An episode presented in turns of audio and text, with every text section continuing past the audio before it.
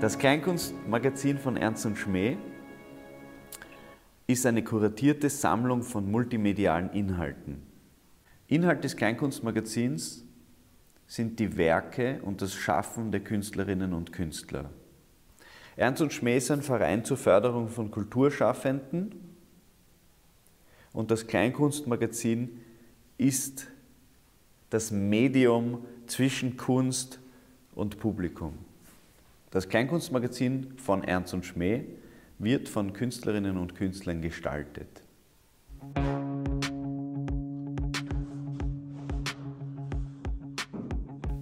Die Idee von Journalismus ist ja eine tagtägliche Berichterstattung. Also im Sinne des Wortes bedeutet Journalismus tägliche Arbeit, das tägliche.